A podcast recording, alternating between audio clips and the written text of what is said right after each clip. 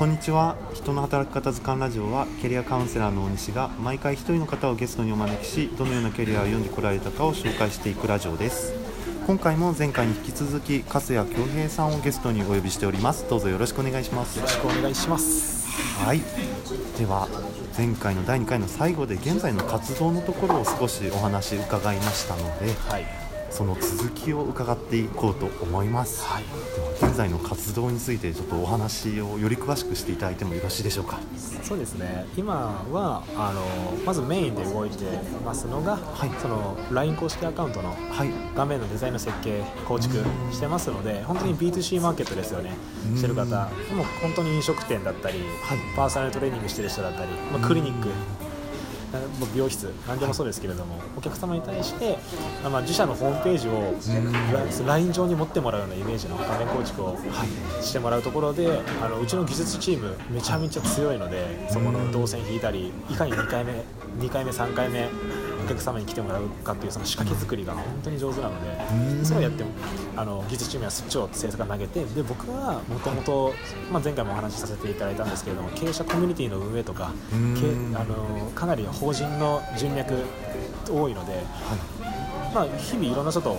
まあ、自動的にお会いしてる中で名刺がちょっと変わってるだけなので今こういうことやってますって言いながらあじゃあそれちょっとなんかうまた話聞かせてよみたいな。というところでの、まあ、営業に近いところ。なのでそうですね。いろんなところで、まあ、経営者とお会いさせていただきながら、はい、まあ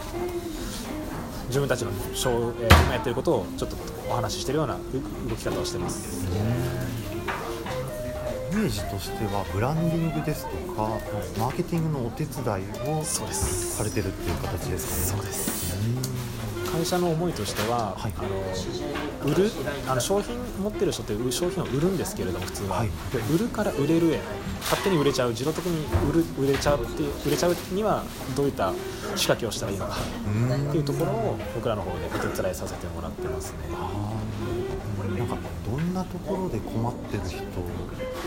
悩みに相談に乗りやすいです。かってありますか？いやけどやっぱり最初今やってるところがどうしても LINE になるので、まあ、友達登録っていうのは必須になってくるんですけれども、まあ、顧客との距離感はい、ホームページ見てもらいたいなとかまず最初会社立ち上げる時とか自分を紹介する時ってなんかホームページ持ってますかっていうことが多いですね。でホームページ見てくださいとかってなるんですけど皆さん実際ホームページ見たことありますかって言われたら結構見ないんですよ。ねうん。そうですね。結構見なくないですかホームページ。うん。そのまま検索するのを忘れるとか、ね、あなんか打ち打ち込むのが面倒くさいとか。それを LINE で通知できたら強制的に見せることできないですか、うん、LINE 上にホームページへの動線を引っ張って、LINE で新製品の情報ですって送ったら絶対通知来るじゃないですかブロックしない限りは。そうですね。ってなった時にあの LINE 社の発表ですけれども、はい、あの開封率100%なんですよ。あそうなんですね。なんでかって言ったら通知来たら通知来ましたよってマークがあポコンって出るじゃないですか。1件2件。あれ潰したくないですか、はい1ってなるのはなんなんか嫌ですね。あれ残ってるの嫌じゃないですか、はい、あの見る見ない置いといて絶対開いてくれるんですよね。ってなった時にあのいい情報がそこに来てたら読みます読みますよね。そこじゃんですよ。まあ、そういう困ってる人、その動線を仕掛けるといくので、もう常に最新情報アップデートされた情報を、あのコアなファンに、まあ、なると思うんですけれども、常に情報配信してラーメン屋とかうまくないですか？今日3日間限定のメニュー作りましたっていうのが、本当はやってるのに、伝えれてなかったら来ないわけですよ。そうですね。1回来てもらったファン2回目来てくれてるファンは友達登録のこちらからって QR コードをレジの横とかでも置いてたら絶対登録してくれますし、で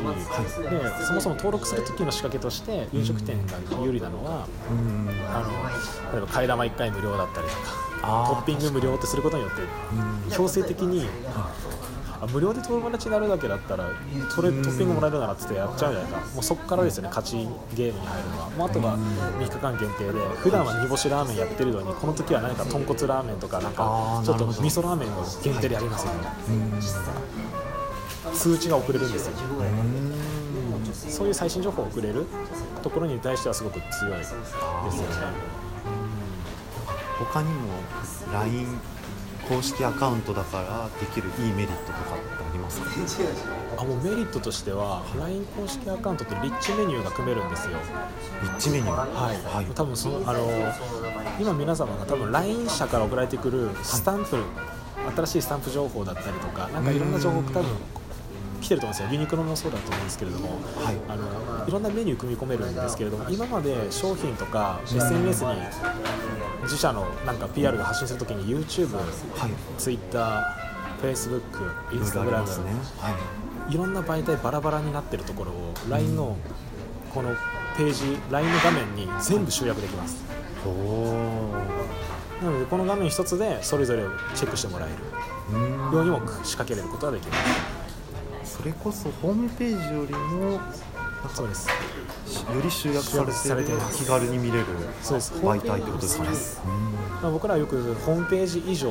まあ、アプリケーション未満の機能をそこに手元に作ることができる、はい、っていうふうな言い方をさせていただいてます、わかりやすいですねその でなおかつあのホームページ作る時って、はい、あのまあ一般的にはやっぱり何十万かかるじゃないですか。よっぽどなんか仲いい人に。おねだりして格安で作ってもらう以外では。そうですね。そこで何十万使うんだったらっていうところでうちはあの料金的には10万切る価格でやってるのでその機能の搭載であもともと軍資金があるならばその余った金額でもっと違うことの方に制作回していった方が会社のスピード感って上がるじゃないですか。そうですね。そういう思いであのやってますので結構スタートアップよりいいですね。はいさせてもらってますね。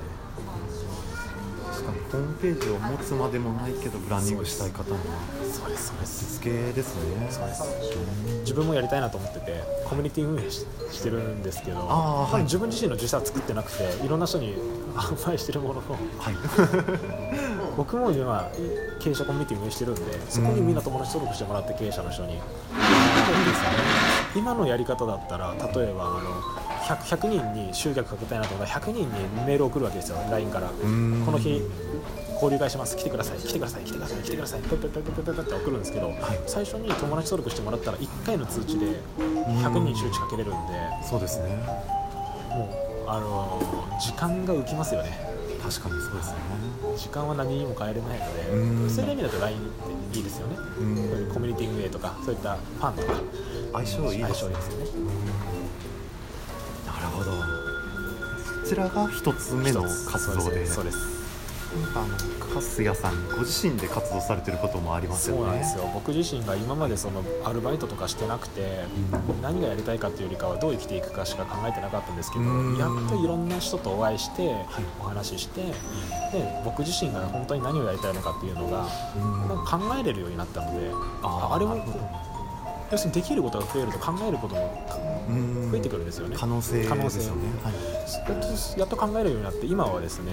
もともと地元九州なので、はい、あの九州を盛り上げるプロジェクトを僕ちょっと立ち上げていこうと思ってましてあの、まあ、九州を日本の中心に、はい。はい、あんなにいいところはないですよ。本当にまあそれぞれ地元思いはあると思うんですけれども、九州って独特な雰囲気文化カルチャーあるんですよね。特に上京してきて思ったのが、はい、あの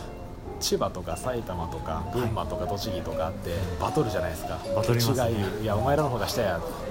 あのマツコさんのテレビとか見てて思うんですよ、まあ、面白あれあれで面白いんですけどね、はい、で九州ってバトらないんですよね。みんな仲間ちょっとなんかですね。仲間意識。あの福岡とか熊本鹿児島大分長崎宮崎いっぱいありますけれども、はい、各県ありますけれども、あのこっち来て思ったのが、え同じ九州じゃんっていう、その九州という謎のそのコミュニティ感。コミュニティ感。ありますね。謎のまあ、ある一つの国だなって僕は思ってて。なので、まあ、もちろん地場に根付いた企業様っていっぱいあると思うんですけど僕が手掛けるならば、もうあの九州統一じゃないですけれども九州の会社っていうイメージでちょっと一回動いてみたいなっていうのがあってであのあとそこでじゃあ何をしたいのかっていうところなんですけれども今ちょっと軽く手掛けてるのがちょっとアパレルファッション。まず九州をスマートに着よう。うんかっこいいですね。そうなんですよね。あの僕自分もそうなんですけどあの地元帰った時に思ったのが、うん、なんか地元の T シャツって嬉しいんですよ。居酒屋で働いた時に例えば腰巻きで「黒霧島」って書いてあるやつを着てるとかっこいいな地元これ霧島鹿児島なんですよとかって言えたりとか。できるんですけどじゃあそれを普通のカジュアルな瞬間に着るかって言ったら絶対着ないですよね。着ないですね。お土産、ね、お土産、外国人が買って帰るみたいな。そうですね。じゃなくてもうちょっとかっこいいやつを作りたくて今は僕はどっちかというとそれを今やってますね。あのナインプロビンスっていうちょっとロゴ作ってまして、ナインプロビンスで九州。そうなんですよそのシャツを今ちょっと僕作ってますので、ちょっとそれを展開かけていくようにしてます。ちょっとイメージで言うと今のちょっとこうシュプリームさんとかそういった大手メーカーさんに近いような感覚で作ってますけど、今いろんな有名デザイナーあの芸能人のデザインしてる方とも今ちょっと打ち合わせさせていただきながらちょっとまた色を出していきたいなと思ってますね。徐々に徐々にですねではではそんなところで残り時間少なくなってきたので、はい、なんかそんなかいろんな活動をされているあの粕谷さんが、はい、なんか今後目指している姿みたいな、はい、時間軸でいう未来のお話って少ししていただいてもいいですか？未来でいうと、僕が目指している姿っていうのは今あのもう一つだけですね。あの僕っていうものを通してじゃないですけど、周りの人を笑顔にするきっかけを作れる人になりたいなと思って。てそれは何でもいいんですけどそれが僕の中では今その九州を盛り上げる事業、はい。まあ、そうなんですけど僕が手掛けることで、まあ、服を着て着る瞬間って笑顔になるんですよ、新しい服買うとかおしゃれなおしゃれできるとかっていう,、はい、いうのも思いありますしなんかエンターテインメントしてていきたいなとは思ってます。この部分が笑顔のきっかけきっかけ作り素敵ですね。それを仕掛けていきます楽しみにしていますというところですいません。お時間がギリギリになってきてしまいました、はい、今回のゲストは粕谷恭平さんでした。どうもありがとうございました。ありがとうございました